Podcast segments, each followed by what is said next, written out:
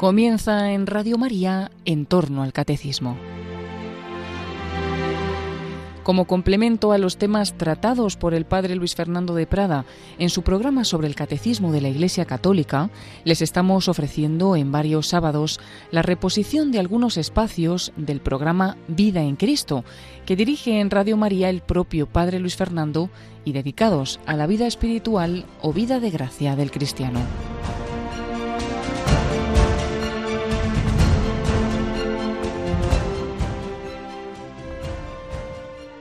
Un cordialísimo saludo, muy querida familia de Radio María. Bueno, pues vamos a proseguir nuestras reflexiones sobre la vida espiritual. Llevamos ya años con estas reflexiones y tuvimos un largo bloque sobre las virtudes cristianas.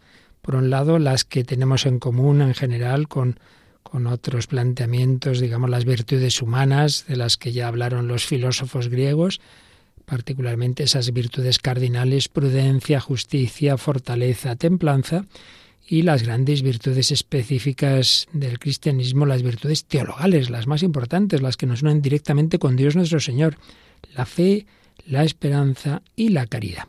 Pero después de ese bloque sobre las virtudes, estamos haciendo unas reflexiones de algo que, bueno, al principio de este programa también hablamos, pero queremos insistir porque es importante esa dimensión sobrenatural de la vida cristiana. A veces pensamos que ser cristianos es simplemente ser buena persona, que ya es algo, desde luego. Quedarnos en ese nivel humano, valores humanos, la solidaridad, todo eso es necesario, es necesario, pero no es suficiente porque estamos llamados no solo a vivir a un modo humano, por encima del modo animal, del que simplemente se deja llevar de sus apetencias, de sus impulsos, de sus pulsiones. No, hombre, no. Tenemos que usar la razón, pero más aún, más que la razón, la razón iluminada por la fe, más aún iluminada por los dones del Espíritu Santo. Estamos llamados a vivir al modo divino.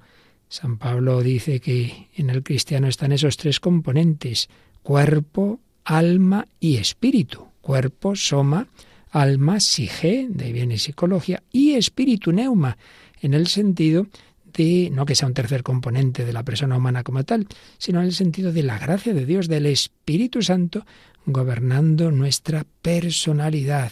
Estamos llamados a una integración de todo nuestro ser bajo el Espíritu Santo. Por eso tenemos que insistir en esta dimensión sobrenatural, la vida de gracia, porque en nuestros tiempos tan secularizados, pues enseguida reducimos el cristianismo a una ética elevada y tal, pero una ética humana. Reducimos a Jesucristo de Dios a puro hombre. Siempre son dos aspectos ligados. ¿eh? Si uno tiene una fe en Cristo como Dios, el Espíritu Santo que nos diviniza, pues entonces uno ve que la vida cristiana tiene esa dimensión sobrenatural. Pero si vemos a Cristo solo como un gran hombre, especialmente unido a Dios, pero que no es Dios, pues también la consecuencia es que la vida cristiana queda reducida a una ética humana, elevada, pero no tiene esa dimensión sobrenatural. Podríamos añadir que casi siempre que se niega la divinidad de Cristo, y esa dimensión sobrenatural de la vida cristiana también se niega el nacimiento virginal de Cristo. Cristo habría nacido de un matrimonio unido sexualmente como los demás, etcétera, etcétera. Y es que toda la doctrina católica está unida. Si afirmas una cosa tienes que ver la coherencia de esa con las demás y si niegas un punto, pues normalmente otros quedan afectados. Bien, entonces estamos hablando de esa dimensión sobrenatural que no anula ni excluye, ni mucho menos lo natural. La gracia supone la naturaleza, la sana, la perfección, la eleva, pero en efecto no se queda en ello. Es un fundamento necesario. Ese subsuelo siempre tiene que estar ahí y precisamente es un subsuelo firme cuando la gracia de Dios actúa y sana las heridas que ha provocado en nosotros el pecado original y los demás pecados pero no nos podemos quedar en esos cimientos, hay que ir subiendo esos pisos que están en coherencia y no, no son cosas separadas. Al final todo está unido, por supuesto, pero tengamos claras las distinciones. Entonces, hablábamos, resumiendo los tres programas anteriores de este bloquecito, de esa vida divina. El Señor nos da a participar su naturaleza divina, nos ha dado la gracia por la que somos hijos de Dios, hijos adoptivos, pero realmente es algo ontológico, algo del ser, no meramente jurídico, no es una mera palabra. hijos de Dios, hermanos de Cristo, templos del Espíritu Santo, hijos de María, herederos de la vida eterna, como dice San Pablo, sí, hijos, herederos, llamados a una unión progresiva con la Santísima Trinidad. ¿Cuál es el fin de nuestra vida? Pues irnos uniendo cada vez más con Dios Padre, eh, por Cristo en el Espíritu Santo. Ese es el fin. ¿Para qué estamos en esta vida? Aquí pasando años, mire usted, aquí vamos tirando, hombre, ¿no? progresando, avanzando y en ese camino de unión progresiva con el Señor están las gracias de Dios, están los sacramentos, pero están también las circunstancias de la vida y están los sufrimientos que nos purifican, que van haciendo que deseemos esa unión con el Señor, que deseemos el cielo, etc. Planteamiento general de nuestra vida, ese fin, unirnos con el Señor. Y para ello el Señor nos da su gracia, la gracia santificante. Normalmente la recibimos por primera vez en el bautismo. Otras personas han podido bautizarse de mayores, han podido tener antes otro tipo de gracias, pero si no, el camino ordinario es a través del bautismo. Y los que sin culpa no han conocido a la Iglesia, bueno, el Señor tendrá sus caminos extraordinarios para iluminar sus almas. Pero aquí nos fijamos en lo ordinario y ese camino del Señor, esa gracia de Dios, pues es una vida que está llamada a ir creciendo. El niño pequeñito es, ya persona humana, claro, pero todavía está muy verdecito, tiene que ir madurando.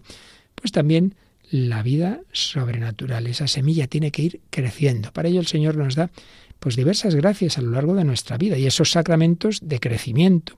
Primero el bautismo, pero luego ese bautismo, esa gracia tiene que ir robusteciéndose con la confirmación, alimentándose con la Eucaristía, sanándose con la penitencia o confesión.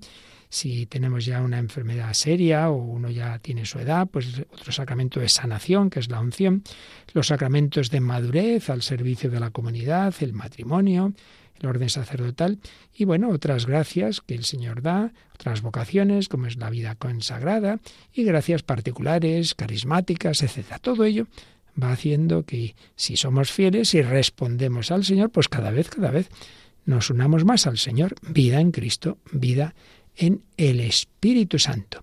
Y en definitiva, el motor de todo este camino, de esa peregrinación de nuestra vida hacia la unión con Dios, ¿cuál debe ser? Pues el amor. Es la virtud reina, ya lo hemos visto en muchos programas. Todo el edificio de las virtudes está ceñido, dice San Pablo, debe estar ceñido por la caridad. De tal manera que si tenemos muchas virtudes, somos prudentes, somos muy justos, somos muy no sé qué, no sé cuántos, que habría que verlo. Pero bueno, supuesto que lo fuéramos, si eso no es movido por el amor, sino por un perfeccionismo, por sentirme bien, porque me quiero ver así muy perfectito, pues de nada sirve, ya lo dice San Pablo, sin la caridad, de nada me sirve lo demás. Ya podría yo dar todos mis bienes a los pobres y echar mi cuerpo a las llamas. Si lo hago por orgullo, por autosuficiencia, por aquí estoy yo, pues nada, no te sirve de nada. Tiene que ser movido por el amor. Y desde la humildad de que este ideal de la santidad, que es la maduración de la vida cristiana, ese ideal no podemos alcanzarlo por nuestras fuerzas. Ser humildes, sin mí no podéis hacer nada, pero con el Señor lo podemos todo. Hay que unir esa humildad, sin, sin el Señor no puedo nada, con esa otra frase de San Pablo, todo lo puedo en aquel que me conforta. Por eso el último día decíamos que hay que conjugar la desconfianza en las propias fuerzas, desde una perspectiva autosuficiente, eso es peligrosísimo, es la soberbia, hay que unirla con la plena confianza en el Señor. Yo no puedo, Señor, pero contigo seguro que sí. No he pescado nada toda la noche, pero si tú lo dices, echaré las redes en tu nombre, en tu palabra, echaré las redes y ocurre el milagro ocurre la pesca milagrosa. Yo solo busco tu gloria, tu agrado, amar al Señor. Y para ello, pues te pido tu gracia para todo ese camino que supera mis fuerzas. Bueno, pues con esto intentar resumir un poquito lo que hemos visto en los tres programas anteriores sobre la vida de gracia, la vida cristiana que nos llama a ese amor de Dios, a ese amor del prójimo, a ese vivir como hijos de Dios de verdad. Y os recuerdo que estamos siguiendo sobre todo una obrita poco conocida, pero que resume grandes autores y doctores eh, de la Iglesia. Es la obra titulada Suma de la vida espiritual que escribió un sacerdote, Mauricio Baraña Arrese, que tiene esa ventaja de que es un libro sencillo, pero que que resumen muy bien otros grandes autores y creo que con un sentido práctico. Y lo último que vimos era ese amor al Señor, ese buscar los intereses de Cristo, un amor que debe ser efectivo y afectivo.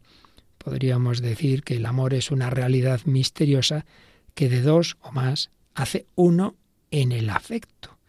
Lo que te ocurre a ti, como yo te quiero, lo que te ocurre a ti me afecta a mí. Hay una afección, hay un afecto común, porque te quiero, porque nos queremos, entonces lo tuyo no es indiferente a mí. Y el, el, amor pues tiene esa raíz afectiva, pero si es verdadero, se materializa en obras también. Lo afectivo se hace efectivo. Y en la práctica lo efectivo es lo afectivo. Quiero decir, lo que realmente al final mueve nuestra vida es aquello que llevamos en el corazón. Si tú quieres mucho a alguien o a algo, lo acabarás haciendo, no te preocupes. Ahora, si no lo quieres, si lo haces a regañadientes, si lo haces por obligación, esas cosas antes o después se dejan. Por eso, este autor del que acabo, acabo de mencionar, padre Mauricio Arrese, insistía mucho en que aunque es verdad que hay que tener cuidado de no caer en el sentimentalismo, que es muy de nuestra época, es cierto, pero que no hay que irse al extremo de menospreciar el sentimiento en la vida espiritual, de no menospreciar el amor afectivo. Y otro gran maestro de vida espiritual, el padre Luis María Mendizábal, insistía mucho en ello. Él decía que realmente la persona se empieza a entregar en serio al Señor cuando ha tenido lo que él llamaba la conversión afectiva, cuando no solo en la cabeza Dios es el primer valor de esa escala de valores, bueno, está bien en la cabeza, sí, sí, pero lo importante es que realmente en tu corazón se ha producido ese cambio, esa conversión afectiva. San Agustín ya llevaba tiempo que veía que la verdad estaba en la iglesia, sí, sí, pero su corazón seguía muy apegado a sus, vanidades, a sus lujurias, a, a esa mujer u otras con las que convivía, etcétera, etcétera. Entonces el corazón todavía no estaba convertido hasta aquella ocasión en el huerto cuando oye lo de toma y lee y la gracia entra en su corazón. Ya no solo la cabeza, no solo el pensamiento era iluminado, sino su afecto hondo y profundo. Por eso, no, no, no despreciemos la importancia de los afectos en la vida cristiana. Y esto apliquémoslo, por ejemplo, a la oración.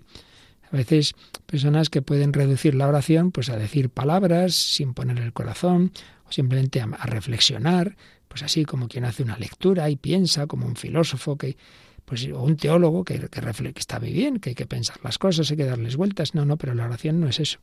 La oración, decía Santa Teresa, es tratar de amistad con quien sabemos que nos ama.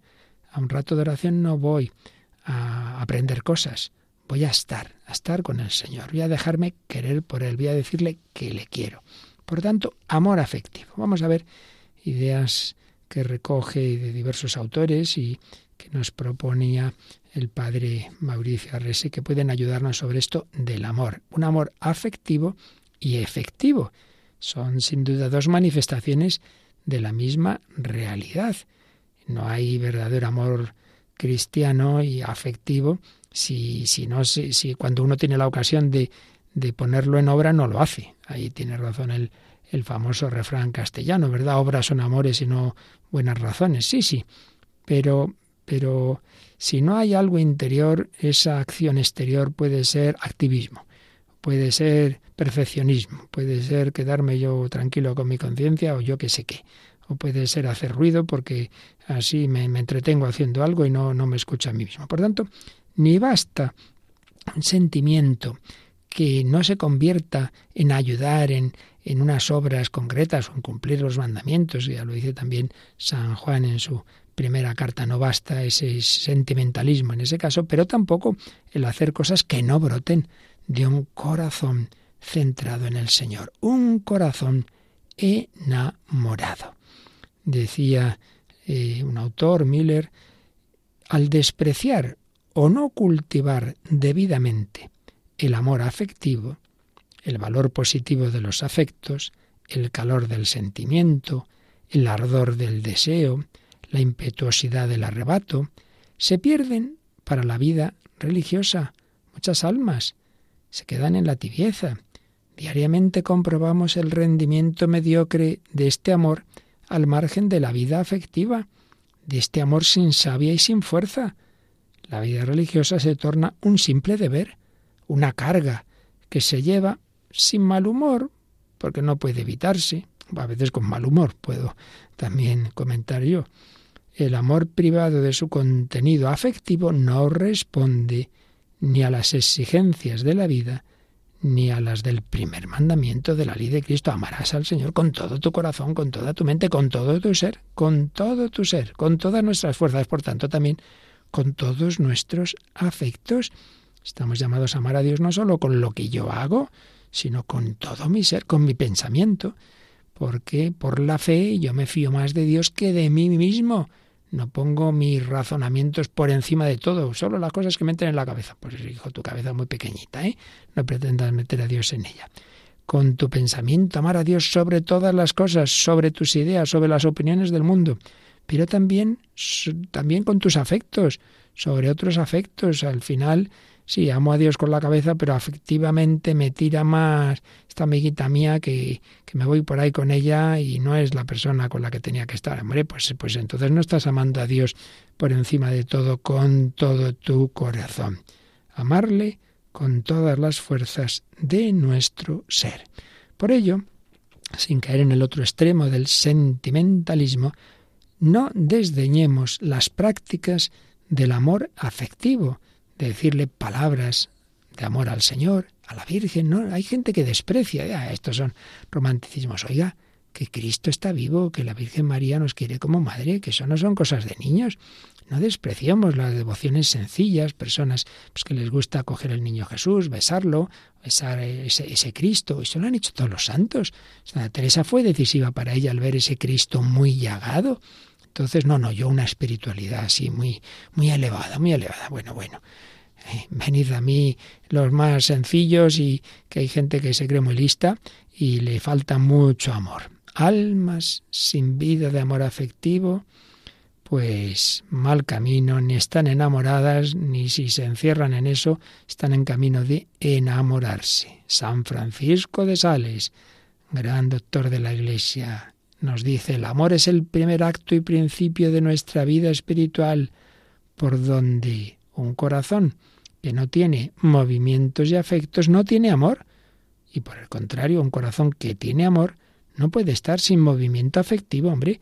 Si hay amor, eso tiene que afectar a tu corazón, no simplemente hacer cosas, que también se notará el amor en, en que te matas por Cristo y por el prójimo. Sí, sí, pero empezando por ese amor que se tiene en el corazón. Díselo a Jesús, besar ese Cristo. Cuando llega la noche, intentar envolver la noche en el amor del Señor. Que lo último no sea pagano, la televisión, el móvil, internet, hombre, que sea recogerte con el Señor, darle gracias del día, pedirle perdón, un examen de conciencia, besar ese crucifijo, a la Virgen. Esos detalles no los despreciemos de ninguna manera, de ninguna manera, porque un amor que no se expresa, un, ¿os imagináis una, una madre con su bebé, te quiero mucho, hijo mío, te quiero mucho, pero nada de besos, nada de abrazos, eso es nefasto para el crecimiento psicológico incluso. Pues yo sí quiero al Señor, pero vamos así, ¿eh? Yo muy, muy, muy, muy digno, muy digno. Eso de amar a Dios, eso me, me parecen así cursiladas, ¿no? De, de, viejitas. Que no, hombre, que no. Que el Señor eh, nos ama con ternura y espera también nuestra respuesta de amor. Pues venga, vamos a pedírselo al Señor, Señor, yo quiero vivir de amor, que, que, que, me inunde el Espíritu Santo, que sea un río de amor que me transforme. Estoy frío, estoy seco, estoy tibio. Bueno, venga, ven Espíritu Divino, enciéndeme, inúndame con el río de tu amor.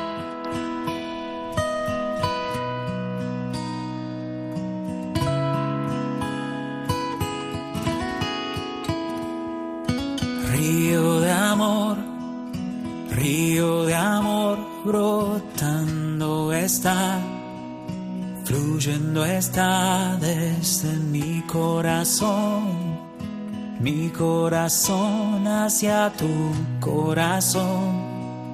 Tu corazón solo déjame entrar en tu interior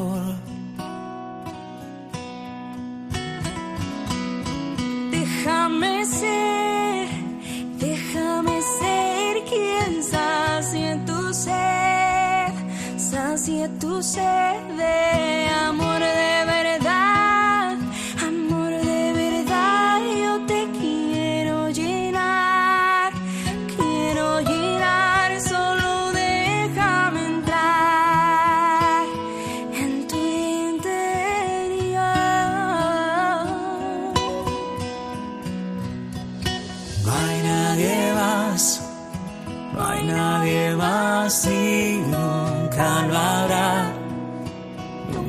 Habrá quien te ame así, te ame así como yo lo hago así, lo hago así, solo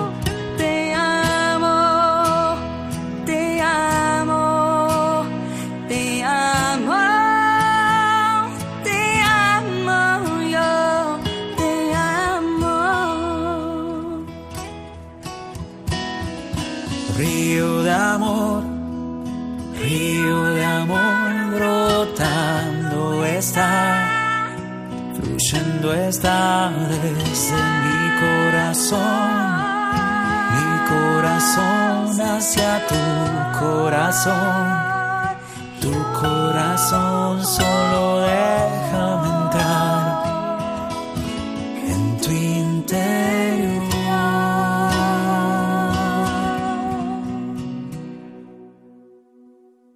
Río de Amor. Aquí seguimos en Radio María, Vida en Cristo, un servidor Padre Luis Fernando de Prada, hablando de esa vida espiritual, vida sobrenatural que debe ser movida por el amor, el amor de Dios sobre todas las cosas, pero un amor que tiene esas doble, esa doble dimensión, absolutamente, bueno, es una en realidad, pero con esos matices, ¿no? Amor interior, amor afectivo y amor efectivo. Y podemos caer en los dos extremos equivocados, un sentimentalismo muy de nuestro mundo de hoy, en que el sentimiento queda reducido a algo sensorial, muy superficial, muy variable, muy emotivo, pero no caigamos en el extremo contrario, que sí, sí, mucha emoción con las cosas de este mundo y luego con Dios nada. El sentimiento no importa, no, hombre, no. De nuestra parte busquemos también que nuestro corazón, que nuestro afecto, pues esté centrado en el Señor.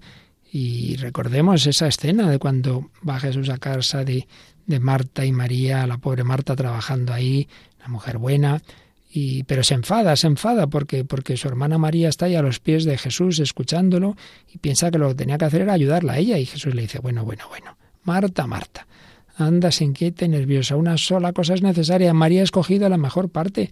Pues ya, ya llegará el momento de las dos hacer la comida, pero ahora tú también tenías que estar aquí, conmigo, escuchar al Señor. Así que no, no pensemos que la cuestión está en hacer, en hacer. Dios podría hacer en un instante todo el solito en cambio, el darle nuestro corazón, eso depende de nuestra respuesta de amor. También tengamos en cuenta, creo que ya lo dijimos en algún otro programa, que solemos pensar que algo vale más, tiene más mérito ante Dios cuanto más nos cuesta. Eso no es verdad. Eso no es verdad. A la Virgen María no le costaba amar a su hijo, absolutamente nada, porque como tenía muchísimo amor, le salía solo. Algo cuesta justamente cuando hay poco amor. Y uno no es un gran pianista si le cuesta mucho tocar el piano, no, no, no. Los grandes artistas, músicos consumados les sale solo. Por tanto, no midamos, no midamos el valor de algo por lo que nos cuesta, sino por el amor con que se hace. Pues hacer una cosa pequeñita o grande, da igual, la cuestión está en que la hagas con mucho amor, no por otro tipo de motivaciones. Dicho lo cual, insistamos en que no se trata solo de una dimensión de la personalidad, la que tiene que estar eh, elevada por la gracia divina, no, todo nuestro ser, ese trípode de la personalidad que es el pensamiento, el afecto y luego la voluntad en cuanto principio de actuación, pues las tres dimensiones deben ir integradas, unidas y, y, no ser ni solo intelectualistas, olvidando lo demás, ni solo afectivos, y ni pienso ni, ni actúo, ni, ni activistas, que no, una acción que no brote del corazón. Me viene a la mente ahora el ejemplo muy bonito que leí en el padre Raniero, bueno, ya cardenal, eh, canta la mesa, el predicador de la Casa Pontificia, y decía que puede ocurrir mm, que nos equivoquemos con las acciones de, dos formas y con la, con la recepción, digamos, de, de, la palabra de Dios. Él ponía, ponía, ponía este ejemplo que yo creo que es muy gráfico. Decía, una mujer puede estar embarazada, tiene a su hijo en sus entrañas, pero ocurre un aborto. Y entonces al final, pues nada, ese, ese niño no nace. Y por el contrario, puede haber una mujer que no, quiere tener un hijo, pero lo tiene eh, por un método artificial, por un modo artificial, no es fruto de un acto de amor, sino de un tema artificial. Dice, bueno, pues algo así nos puede pasar con la gracia y con la palabra de Dios. Yo escucho la palabra de Dios, muy bien, yo la, la, recibo, pero no la asimilo de verdad. Entonces, al final, eso no se convierte en un fruto, no, no, no me lleva a dar verdaderos frutos. Hay un aborto, digamos, esa palabra no, no arraiga en mí y no fructifica. Pero el otro caso, uno puede hacer muchas cosas así, que externas, sí, hace cosas, pero que no brotan de un amor de su corazón. Bueno, pues las dos cosas están mal, no responden desde luego al ideal de la vida cristiana. Entonces, ¿qué tenemos que hacer? Bueno, pues pedir al Señor que toda nuestra psicología, pensamiento, afecto y voluntad estén todo ello elevado por las virtudes sobrenaturales y así que, todo nuestro ser esté armonizado. Bien, entonces, después de haber insistido en la importancia del afecto, el padre Mauricio Braña Rese, cuya guía estamos siguiendo fundamentalmente, Suma de la Vida Espiritual, nos hablaba de la importancia de las ideas, de controlar nuestras ideas, volviendo a insistir en los dos extremos peligrosos. Uno, pensar que nada, con tener buenas ideas, uno estar bien formado, ya basta. Pues no es verdad, no es verdad. Lo tenemos mm, claro en nosotros mismos que el mero conocimiento de la virtud y de lo que hay que hacer no es suficiente para no dejarse llevar de malas costumbres, de pasiones torcidas y del ambiente. Un alcohólico fuera del vicio, fuera de la ocasión, pues, pues dice, no, no, no, se ha terminado, se ha terminado, yo no vuelvo a beber. Bueno, eso lo dice ahí con la cabeza. Pero llega la ocasión, está con unos amigos, están en el bar, no sé qué, ¡bumba! Llega el momento y la pasión le arrastra. Eh, un marido puede tener muy claro, yo no voy a romper mi matrimonio, yo no voy a destrozar mi familia, yo no me voy a ir con esta mujer, tal, tal. Las ideas están muy claras. Pero, pues de repente está en no sé qué ocasión, y se deja llevar. No bastan las ideas, no bastan. O también, venga, esta persona que me cae un poquito mal, voy a tratarla bien, venga, voy a ser afable. Va y te dice no sé qué cosa, que te ha sentado mal y hasta la cara de perro. No bastan las ideas. Son importantes, son importantes, pero no bastan. Ahora bien, dicho esto de que no bastan, tengamos claro que mm, es verdad que, que el proceso ordinario es que las cosas empiecen bien en la cabeza. El amor, podemos decir, empieza en la cabeza. ¿Qué quiero decir con esto? Que si tú estás pensando mal de alguien, juzgándolo, o simplemente dicen, anda, que no es tonto, anda, que no sé qué, anda, que no sé cuánto. Si dejas que tu cabeza piense esas cosas, haciendo juicios y tal, pues hombre, aunque luego intentes ser amable, sonreír, bueno, puedes que seas un hipócrita, pero lo más normal es que se note que no, que eso no te lo crees, que no sale de ti. Hay que empezar, hay que empezar por ahí, hay que empezar por pensar bien, pensar bien y no dejar esos juicios. No juzguéis y no seréis juzgados. Por tanto, es importante, claro que es importante la idea y lo mismo pues en general, el tener una buena formación una buena doctrina, porque claro, si, si ya las ideas están equivocadas, bueno, ya lo demás, imagínate. Si, si teniendo las ideas claras y buena formación actuamos mal muchas veces, si encima ya pensamos que, que, lo, que lo malo es bueno, pues, pues ya prepárate para cualquier estropicio, ¿verdad?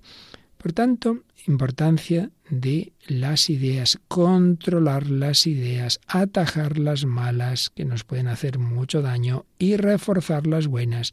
Bueno, ¿y para ello qué tenemos que hacer? Hombre, pues escuchar y leer cosas buenas, por ejemplo. Evidentemente, mucho más tiempo hay que dedicar a la escritura, sobre todo al Nuevo Testamento, al Evangelio, que a leer cualquier paparrucha por ahí.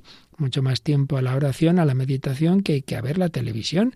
Pues hombre, y lo que os decía antes, al acostarnos, hombre, que lo último que mires no sea internet o el móvil, que, sea Jesús, que sea la Virgen, que sea eh, la foto de, tu familia, lo que es. Pero hombre, no, no, no nuestra mente ahí disipada. Por un lado eso el, cuidar nuestro pensamiento, evitar las cosas peligrosas, lecturas de ideas que nos pueden hacer daño, lecturas de novelas que nos meten imágenes peligrosas, todo eso. Y en cambio, la lectura espiritual, cuánto bien ha hecho a tantos santos, no nos olvidemos que la larga convalecencia de San Ignacio en Loyola, cuando realmente se va convirtiendo en ella, influye muchísimo un par de libros que le dio su cuñada, una vida de Cristo y vidas de los santos. Esto es muy importante, las tenemos muy olvidadas. Cuánto bien han hecho, repito, a tantos santos leer la vida de otros santos. Por ello, el Evangelio, la palabra de Dios, las vidas de los santos, el catecismo, lectura espiritual en general, por supuesto, la oración mental, ejaculatorias, el Santo Rosario, todo eso, todo eso, pues va formándonos, va dándonos una mentalidad. Pero si no, pues ¿qué, se nos va a meter? Por la mentalidad mundana, pues claro, lo que entra hoy día, pues, pues no es precisamente muy cristiano y muy sobrenatural. Entonces, si no tenemos, por un lado, una formación y una reflexión y una meditación, pues hombre, entonces se nos meterá todo lo, mundano, se nos meterá eh, tantas ideas que nos pueden llevar incluso a, que perdamos nuestra fe. Por eso, muchísimo cuidado. Y esa mortificación principal interior de tener cuidado con las ideas, de, no dejar ideas que nos pueden hacer daño, de ideas que, nos disipan o que nos encienden en cólera o, darle vueltas y más vueltas a preocupaciones. Vamos a ver, pero, pero, pero es que tú llevas tu vida y la vida de los demás y lo que va a pasar en el mundo. Hombre, deja a Dios ser Dios. Ese, ese lema que alguna vez hemos comentado, que alguna vez hemos visto en alguna camiseta, que dice, hay una buena noticia, Dios existe y no soy yo, y no soy yo. Hay, alguien que lleva el mundo que no eres tú, hombre, tranquilo, tranquilo, que tú no eres el, el que lleva la, la providencia. Por tanto, afecto importante, ideas importante. Consecuencia, pues afectos de amor al Señor, actos de cariño, de devoción, eh, gestos, pues, pues eso, de, de, un beso al Señor, a, su imagen, a una estampa, por supuesto, de hacer oración, de, de. Hombre, la comunión no es que Jesús estaba en el altar y ahora viene a mi cuerpo. Hombre, no. Es un abrazo de amor, es un beso que te quiere dar el Señor.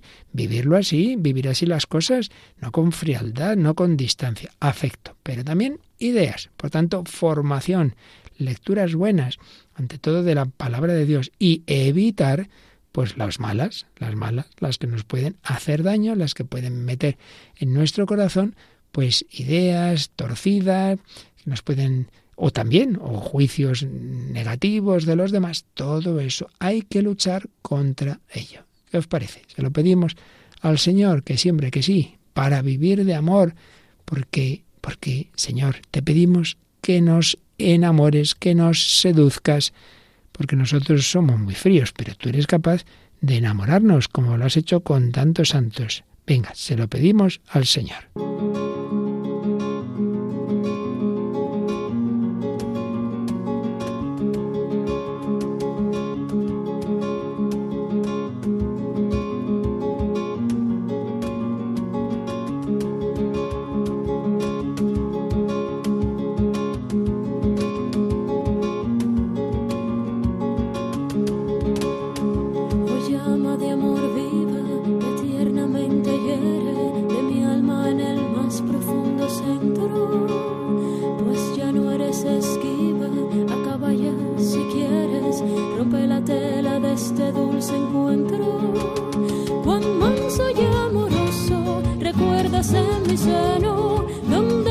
Cuando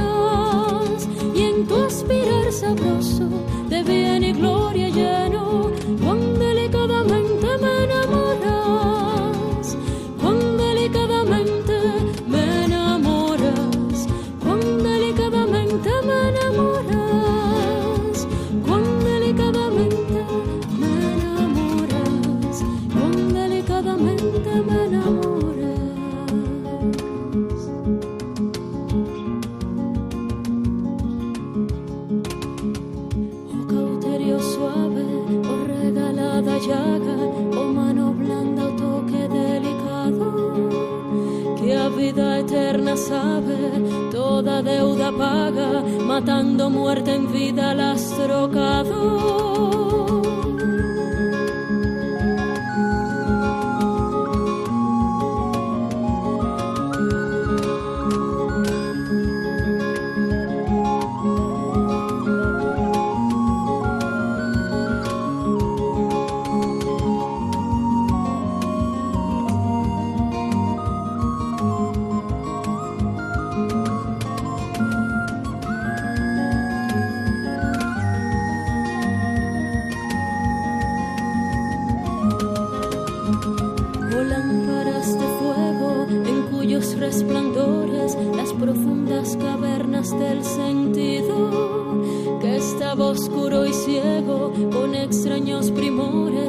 calor y luz da junto a su querido. Cuán manso y amoroso recuerdas en mi seno, donde secretamente solo moras y en tu aspirar sabroso de bien y gloria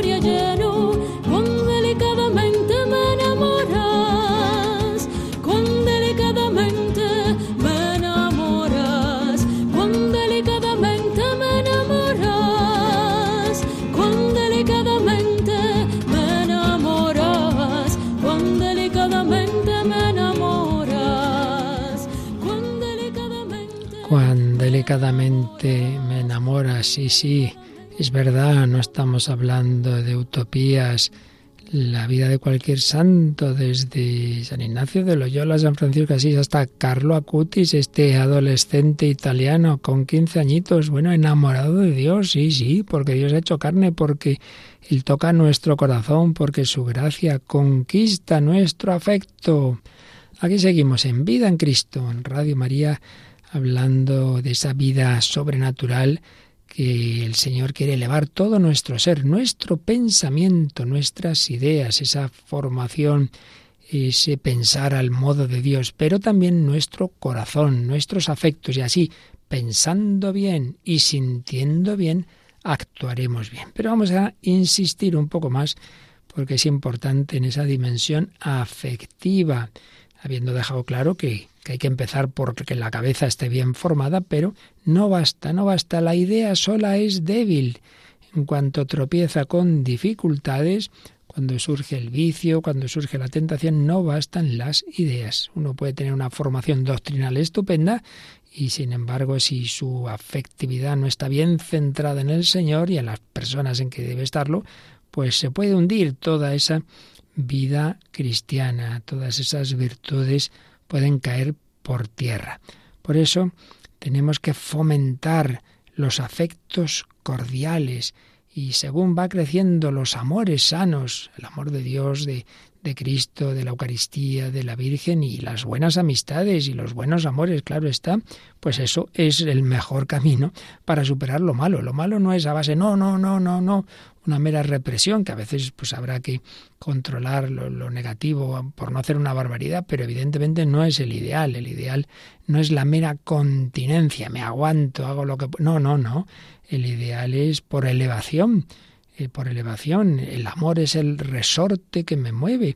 Obviamente, si yo quiero mucho a esta persona y me caso con ella, pues no me caso con las otras, claro, pero no, la cuestión de la renuncia no es la prima, digamos, la renuncia es mera consecuencia de lo positivo, del amor que tengo a esa otra persona. Pues lo mismo con el Señor. Lo importante es enamorarse de Dios y entonces irá perdiendo fuerza los amor, amoríos, no amores verdaderos, amoríos que nos separan de Él. El amor es el resorte que me mueve, ya decía San Agustín, en, latín decía amor meus pondus meum, es decir, mi amor es mi peso. ¿Hacia dónde voy? Pues donde me lleva mi amor. Cuando su amor era lo carnal y sus vanidades y tal, pues eso, enganchado a todos los vicios. Cuando su amor fue el amor de Dios, pues lo que antes le parecía imposible, pues le salía, le salía del corazón. Por eso la importancia de esa conquista del corazón. Y esto así lo han observado, pues psicólogos y sociólogos. Las sociedades, las colectividades como los individuos no llegan a ningún fin alto si no se apasionan por un ideal. No bastan las ideas, la pasión por un ideal, el afecto, es lo que combate esos defectos característicos de personas mediocres y tibias, la flojedad y la dispersión de energías. La pasión nos concentra, es en el orden afectivo lo que la idea fija en el intelectual, se aprovecha todo y de todo para ese objeto. Y es que, ojo, a veces tenemos una idea equivocada de la pasión como algo negativo. No, no, las pasiones son neutras. Los sentimientos que podamos tener en sí mismos es algo, una capacidad que Dios nos ha dado. Otra cosa es si están bien orientados o mal orientados. Pero de por sí la pasión es una fuerza que hay que poner al servicio del amor. San Francisco Javier era un apasionado, totalmente apasionado. Y por esa pasión suya daba la vida por porque la última persona del extremo oriente conociera a Jesucristo, porque estaba enamorado de Cristo, porque Jesucristo le conquistó en París a través de San Ignacio de Loyola, haciendo el mes de ejercicios espirituales, pues ese cante solo buscaba su interés, su, su futuro, hacer carrera eclesiástica, no es que carrera. Lo único que luego le importaba era la carrera de seguir a Cristo, dar la vida por él, claro, porque Jesucristo conquistó su corazón. Pues esto es lo que tenemos que pedir al Señor. Y para ello contemplar a Cristo, contemplar sus misterios. Una oración que no sea mera reflexión, sino una oración afectiva y, y conocer, leer vidas de Jesús y, y, de, y de los santos, como decíamos antes. Y un poco esto aplicarlo a todo, no solo al amor al Señor, sino, por ejemplo, el arrepentimiento. Es una famosa frase de la imitación de Cristo, del Kempis, más quiero sentir la compunción que saber definirla. La compunción es esto, esto, mira, mira, lo más importante es sentirla. Eso es lo realmente importante, que yo me arrepienta de verdad, no quiere decir que esté ahí llorando, ojalá el Señor me diera un don de lágrimas de arrepentimiento de mis pecados, pero por lo menos que no sea una cosa meramente fría, intelectual. Otro autor espiritual dice algo parecido al Kempis, Fray Juan de los Ángeles verdaderamente aprovecha poco conocer de Dios grandes cosas si tras ese conocimiento no va el afecto. Claro, por eso dice hay tantos letrados y tan pocos santos, porque la mayoría van por la vía especulativa y pocos, muy pocos, por la vía afectiva y unitiva puede haber y hay, sin ninguna duda, y en la historia de la Iglesia un montón de almas sencillas, incluso analfabetas, con mucho más amor de Dios que muchos letrados y muchos teólogos muy leídos y muy escribidos, que decía uno. Con razón decía el padre Gardel, por el corazón diviniza Dios toda nuestra actividad, incluso la mental. Sí, sí, también la actividad mental queda divinizada, pero desde el corazón porque el amor nos lleva también a entender mejor las cosas, a conocer realmente al Señor. Así pues, no despreciemos, lo estamos diciendo de muchas formas, insistiendo, quizá de una manera un poco ya cansina, pero es que es muy importante esto. Que una cosa es el sentimentalismo, la sensiblería, y otra cosa es un alma fría, sin pasión, sin fuertes sentimientos, que es como una espada de madera. Ahora bien, eso no quita que, debe ser siempre la voluntad eh, guiada por, por la inteligencia, guiada a su vez por la fe, por el Espíritu Santo, la que, bueno, la que tiene que controlar nuestra vida. Pero, indudablemente, con ese motor, con ese calor del corazón, con ese calor del amor, pues todo irá mucho mejor. Ahora, Distingamos entre lo que estamos diciendo, la importancia de un afecto hondo y profundo, distingamos lo del sentimentalismo tan habitual en nuestro mundo y que también se puede dar en la vida espiritual. Ay, me he sentido muy bien en este ratito de oración. Ay, he llorado un poquito y todo, ¿no? Y luego, según sales, vamos, ni te acuerdas de nada y le das un grito al primero que te encuentras. Hombre, eso es mera sensiblería. El afecto del que estamos hablando aquí es un afecto hondo, profundo, más allá de un momento en que me he sentido muy bien, una emoción superficial que hoy viene y mañana se va. El afecto hondo se nota a largo plazo, está más centrado, tiene más paz, eh, alegría, no se deja alterar de una manera eh, fuerte, digamos, por los acontecimientos. No, no es que no le afecten de alguna manera, pero, pero tiene una estabilidad eh, profunda porque, porque vive de ese amor del Señor Es, a eso nos referimos. Yo creo que todos podemos distinguir, pensando en ejemplos humanos, ¿no? Eh, un niño, pues hombre, puede tener un amor muy sensible de niño y obviamente cuando sea mayor y sus padres sean ya mayores, no va a sentir lo mismo que cuando era un bebé y sin embargo puede quererles mucho más, de otra manera, no con esa sensiblería infantil y no echándose a llorar por cada cosita, pero con un verdadero amor profundo. Yo recuerdo siempre algún, bueno, varios casos de jóvenes que he tratado, adolescentes, que un día se enfadaban con su padre, estoy harto de mi padre, lo odio, no sé qué, no sé cuánto. recuerdo algún caso que pocos días después de decirme esas lindezas, ay, ay, por favor, reza por mi padre que está muy malito. Y yo mm, estuve a punto, en fin, no lo hice de milagro, de decirle, hombre, pero no querías que se muriera.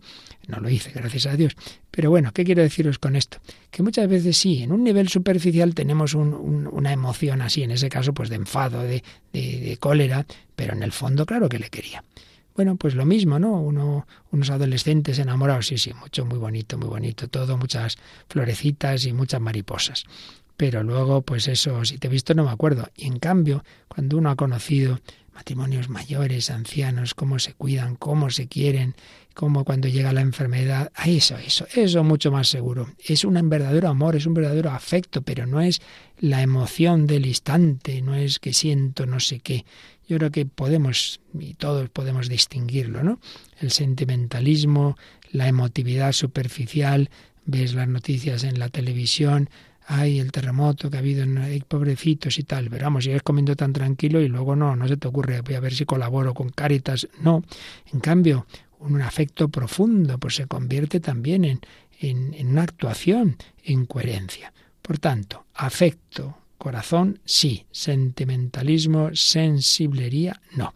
Y así lo vemos en los santos, nada que no han tenido sentimientos hondos, profundos, San Pablo, San Agustín, San Bernardo, San Francisco de Asís, San Juan de la Cruz, Santa Teresa, Santa Teresita, pero no eran sentimentalistas, no eran sensibleros, no eran sensibleros. Ni eso, ni el puro intelectualismo, no ser como ángeles. Y para ello, pues pedírselo al Señor, contemplarlo, hacer oración afectiva, ver las escenas de la vida de Cristo, en fin, todo lo que hemos estado diciendo nos puede ayudar. Pero ante todo, pedirlo. Y pedir al Señor lo que San Ignacio llama las consolaciones, que si Él quiere las da y no, no. Pero, pero de nuestra parte, pues el Señor, enamórame, que yo también, caramba, que también sí, sí, te pido que, me des un toque de, de tu amor. Dios quiere darlo.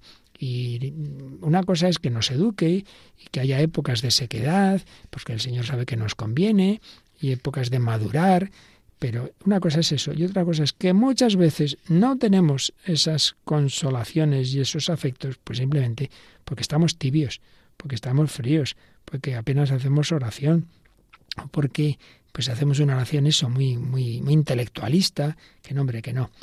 Tú ponte a, meditar y ante el Señor. Y si de repente te viene, pues simplemente que te sientes ahí muy a gusto con el Señor, con mucha paz, cómo me ama Dios, no, no te empeñes en seguir meditando con razonamientos o leer no sé qué, ya está, quédate ahí, quédate ahí.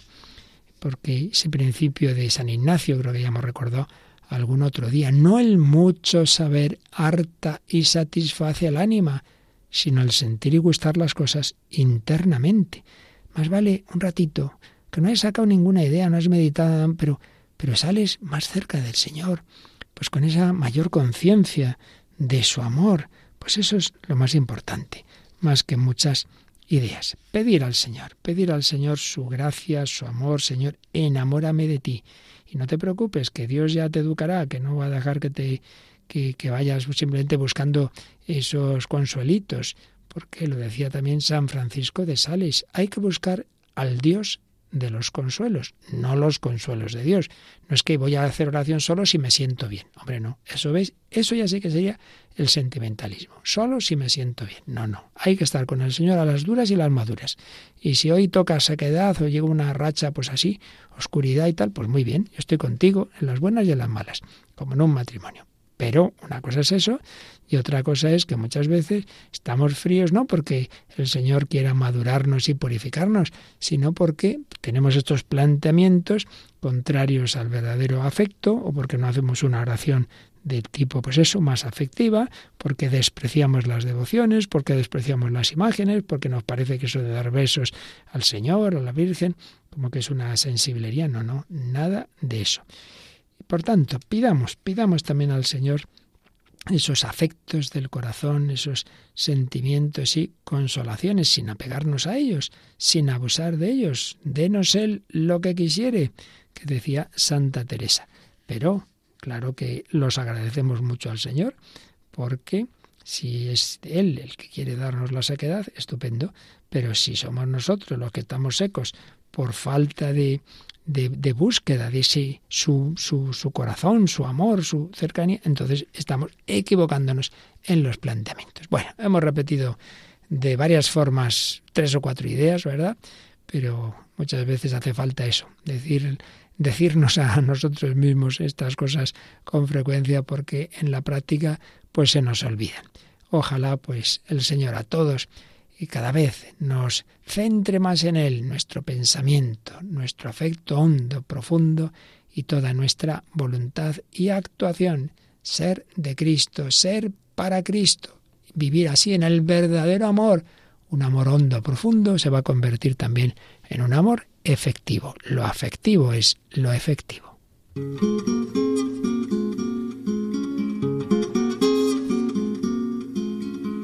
No se trata de dignidad, sino de amor hasta el final.